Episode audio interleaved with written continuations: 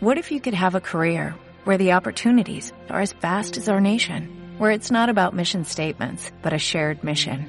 At U.S. Customs and Border Protection, we go beyond to protect more than borders, from ship to shore, air to ground, cities to local communities. CBP agents and officers are keeping people safe. Join U.S. Customs and Border Protection and go beyond for something far greater than yourself. Learn more at cbp.gov/careers. Bienvenidos a Radio Libertad Constituyente.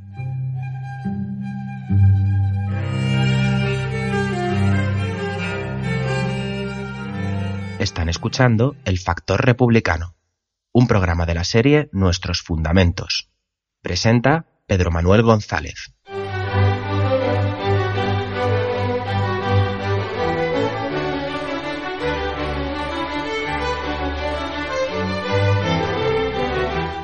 Buenos días queridos amigos y bienvenidos a otro programa más de Nuestros Fundamentos en este bloque que venimos analizando el factor republicano y teniendo como guía la obra de don Antonio García Trevijano, el discurso, el teoría pura, perdón, de la República, eh, dedicándose, que se dedica a, a, esta cuestión, al factor republicano en el libro segundo. En el último, en el último programa habíamos terminado mmm, el apartado dirigido, eh, dedicado eh, o que di dirige don Antonio eh, a analizar el problema de la libertad republicana, lo que es la, libertad republicana, definiéndola positivamente y deslindándola de las libertades individuales, que son fruto de derechos que pueden ser o conquistados a través de la libertad constituyente u, u otorgados, como ocurre en, actualmente en las oligarquías de partido, concretamente en el caso español. Analizamos pues y, dimos y dejamos por sentado cómo toda libertad política necesariamente tiene que ser eh, colectiva. Esa es la libertad republicana, eh, es la libertad que dimana o que tiene su raíz en la libertad eh, constituyente.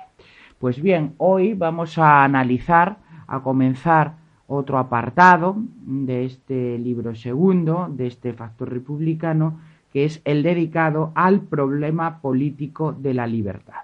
Así se titula y vamos a analizar cada uno de sus, de sus eh, párrafos como hemos hecho con los apartados anteriores. Comienza don Antonio a analizar este problema político de la libertad como sigue. Antes que político, el hombre era un animal social. Durante millones de años, el Homo sapiens sapiens padeció oscuras angustias de grupo y claros problemas de supervivencia. Aquellas las calmaba con sentimientos de sumisa adoración a fuerzas naturales que no comprendía, y enfrentaba las necesidades vitales con intervención de utensilios y armas que aumentaban su eficacia cazadora y guerrera. Pero no tuvo problema político. El grupo era a la vez poder y sumisión el problema político se planteó hace 10.000 años, cuando nuestros antepasados se establecieron en asentamientos fértiles y hospitalarios que le permitieron producir más alimentos de los que consumían.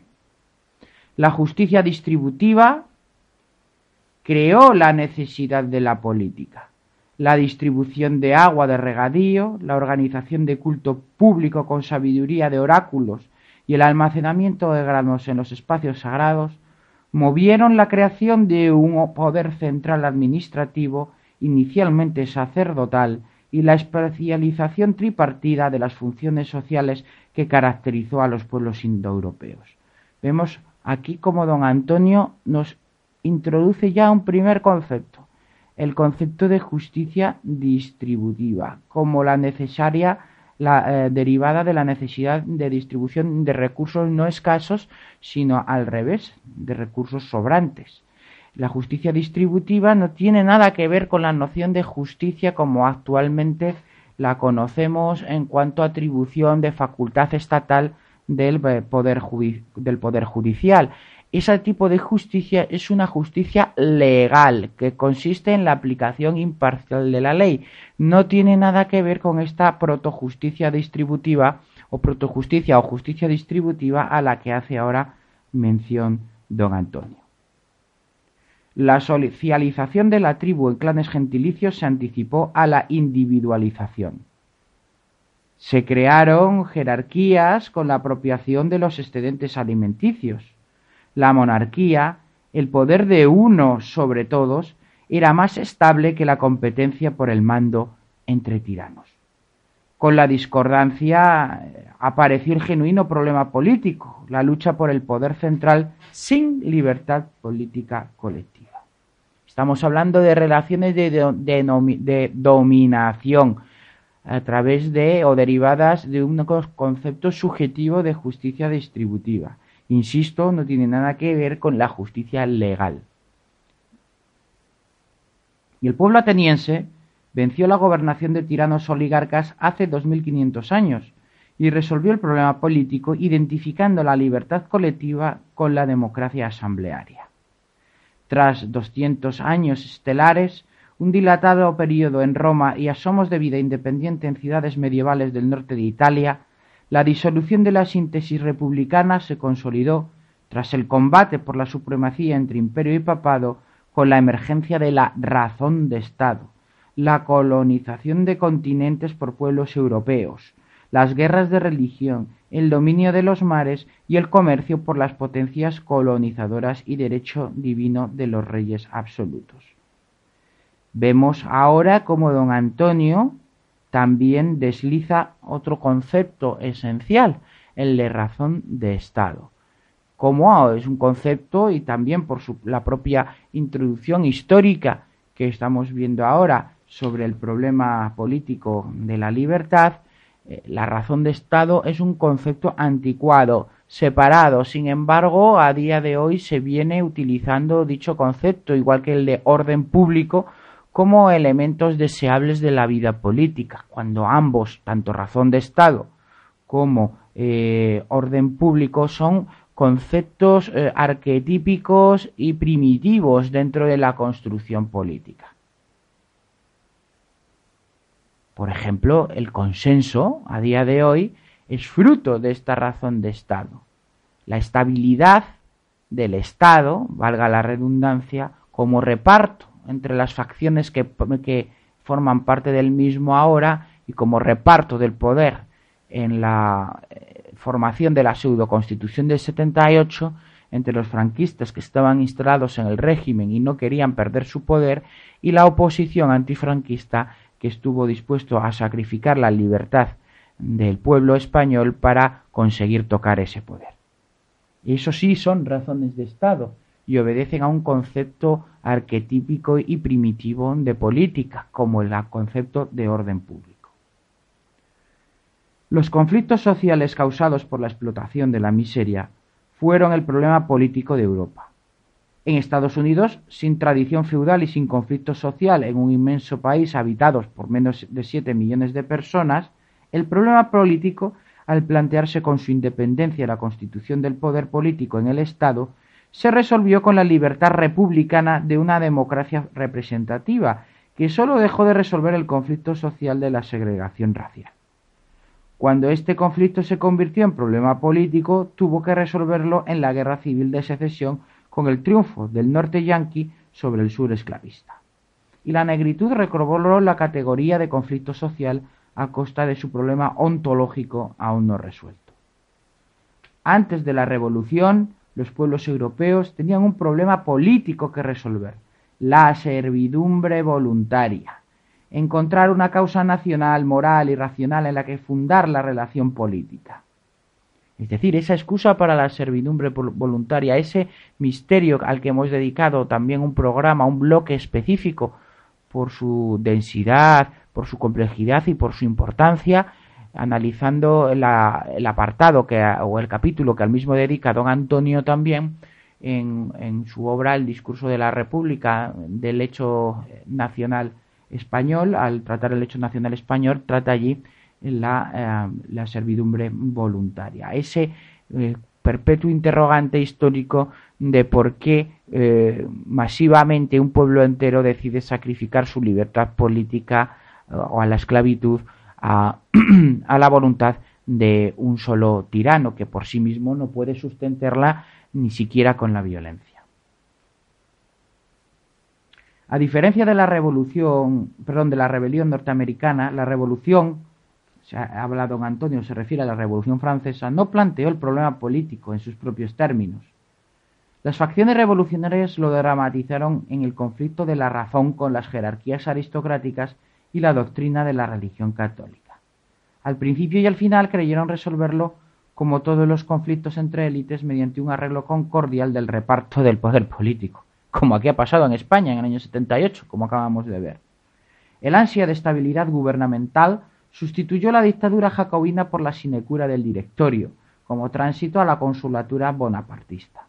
Ese bastardo arreglo condicionó la política europea durante 212 años de irresponsabilidad gobernante. La confusión entre problema político y conflicto social embrolló la solución del primero, y desde entonces no se ha planteado en la práctica esta acción ni resuelto en la teoría. Es ese precisamente el perpetuo también interrogante que nos encontramos en la política europea de posguerra, la confusión entre el problema de la libertad política y el conflicto social, eh, el predominio de la igualdad material sobre la libertad o la democracia formal, sobre las reglas de juego la diferencia entre la igualdad entre la ley y la igualdad material, la igualdad ideológica. Bien, queridos amigos, vamos a hacer una pequeña pausa, unos minutos, para continuar ahondando en esta introducción del problema político de la libertad. Hasta dentro de unos instantes.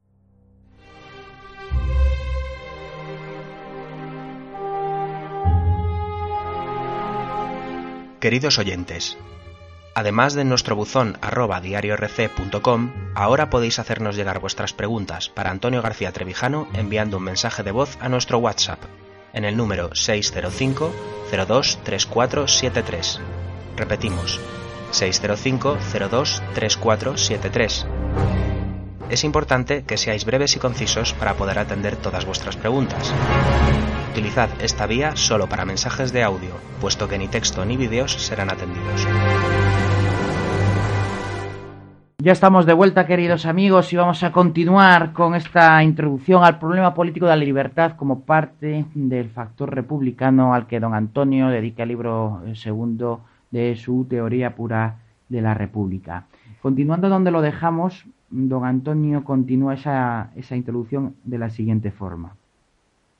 Al separar Estado y sociedad, la Revolución Francesa dejó al individuo sin cuerpos intermedios, que realizaran la mediación en la discontinuidad de dos ámbitos de vivencia separada. El desdoblamiento de la moral con dos lealtades producía una conciencia extendida. De un lado, una conciencia de lo social, apasionada por la original igualdad del principio de individuación de la especie. De otro lado, una conciencia de lo político, exaltada por las diferencias creadas por el principio de individualización en la comunidad nacional. Cada una comportaba distinta valoración de la justicia distributiva y de las libertades políticas individuales o de clase social. La consecuencia de esta escisión entre el modo de ser individuo social y el modo de estar ciudadano político, entre la manera de realizarse la persona en la sociedad y en el Estado, extendió también la visión y el pensamiento sobre la realidad de la posición del hombre en su nación y en el mundo. Las ideas políticas que siempre habían sido producidas en el contraste de los hechos de poder y la conciencia social de lo real fueron sustituidas por ideologías que, se anteponían la conciencia de una parte de la sociedad a la realidad de la experiencia social, velada por ideas parciales propagadas como totales. Eso es la ideología, queridos amigos. Ideas parciales eh, elevadas o propagadas como totales. La aplicación a, a lo que puede ser cierto parcialmente a una verdad absoluta para operar así como factor determinante en el gobierno social, es decir, y en suma, en la política. La ideología, por eso, y como ahora veremos don Antonio nos indica, sustituye a la idea. La conquista del Estado es lo que promueven las ideologías. Por eso el fascismo es netamente ideológico y no es casual que pretenda a las claras la conquista del Estado, lo mismo que, eh, por otro lado, persiguen las ideologías parciales de los partidos que se reparten, que parten como partidos a, eh, en esa conquista del poder a través de unas reglas de reparto en el que monopolizan la cosa pública, la política, dejando fuera a la sociedad civil. Continúa don Antonio. Las ideologías desplazaron a las ideas para que éstas no fueran descriptivas de la realidad, sino de sus apariencias dinámicas. El pensar se sustituyó por el creer, las ideas por creencias y los criterios por opiniones. Los ismos sacralizaron el pensamiento político, liberalismo, anarquismo, socialismo, comunismo, nacionalismo. No eran pensamientos sobre la totalidad de lo real, sino religiones comulgantes con una parcialidad ideal. Las ideologías de clase, monoteístas y excluyentes, imposibilitaron la síntesis de los elementos sociales amalgamados tras la descomposición revolucionaria en el cínico Estado liberal y con la brutalidad criminal de los estados socialistas y nacionalistas. La síntesis hegeliana superaba la antítesis de los contrarios sin salir del terreno abstracto de la mera lógica, integrándolos en una tesis superadora de la contrariedad formal. La hipótesis ideológica excluía la posibilidad de la síntesis real. La historia europea se resignaba ante la oposición violenta de los contrarios como en la ideología liberal o aceptaba que uno de ellos eliminara al otro como en la ideología socialista y nacionalista. Las modernas marcas publicitarias de mercadería política, la neoliberal o socialdemócrata, no realizan síntesis alguna, designan a partidos estatales financiados por los contribuyentes, grupos de poder que no creen en nada superior que trascienda el reparto entre ellos de las funciones de Estado. Los partidos estatales no tienen otra finalidad que la de gobernar por turnos, enriqueciendo prebendariamente a sus amigos o deudos. Esta innoble función la legitiman con la idea acción residual, como decía Pareto, de que en su origen los partidos societarios estaban amparados por la libertad de asociación con programas de acción política entre los que los gobernados podrían elegir. Esa legitimación de origen y ejercicio propia del mundo liberal posrevolucionario desapareció por completo en los actuales estados de partido. El ocaso de las ideologías no llevó aparejado, por razones de guerra fría, de los partidos que las reproducían en el lenguaje, pero no en las acciones. Incorporados al Estado, continuaron la rutina, devenida farsa de justificar su existencia por la necesidad de competir para la conquista del poder gubernamental por uno de ellos. No se percataron de que ese objetivo perdió su legitimidad cuando todos se hicieron estatales. La competición no desapareció, pero cambió de naturaleza política y de escenario. No era lo mismo competir para conquistar el poder político desde la sociedad que hacerlo desde el Estado en tanto que órganos del mismo. Repartirse el poder no es conquistarlo, sino heredarlo sin conquista. Nos acaba de resumir don Antonio lo que ha ocurrido en Europa y en España, en Europa después de la Segunda Guerra Mundial y en España tras la muerte del dictador eh, Franco, la existencia de los partidos de Estado, cómo estos pasan de ser partidos de la sociedad civil a ser partidos estatales subvencionados por el Estado, parte misma del Estado. Es más, esto se eleva a categoría de ley, y mejor dicho, de jurisprudencia con la doctrina del Tribunal Constitucional de Bonn. Allí, eh, Leibhold, eh, concretamente, cuando era presidente del Tribunal de Bonn, Gerard Leibhold, llegó a mm, decir claramente en esa sentencia del Tribunal de Bonn que los partidos estatales habían superado la representación en tanto que integraban a las masas del Estado dejando la representación como algo no deseable, como algo obsoleto, en tal punto que los actuales partidos estatales llegaban a superar la concepción de la representación, dejando pues la democracia como un viejo dinosaurio absolutamente inútil tras los cambios operados en Europa después de que eh, los fascismos, los totalitarismos se vieran superados eh, por, eh, al perder en la Segunda Guerra Mundial. Pues muy bien, queridos amigos, hecha esta introducción al problema político de la libertad, continuaremos la semana que viene ahondando en los partidos políticos estatales y en la descripción de la lucha eh, política o del terreno de combate político que en monopolio de estos ha quedado así dibujado en España, como he dicho antes, tras la muerte del dictador Franco y con la pseudoconstitución del 78 y en Europa tras eh, la, Segunda Guerra Mundial y sobre todo, eh, particularmente subrayando sus características esenciales eh, durante el tiempo de la Guerra Fría. Muy bien, queridos amigos, espero que os haya gustado el programa de hoy. Si es así, os ruego que lo compartís y os dejo emplazados hasta la semana que viene. Muy buenos días.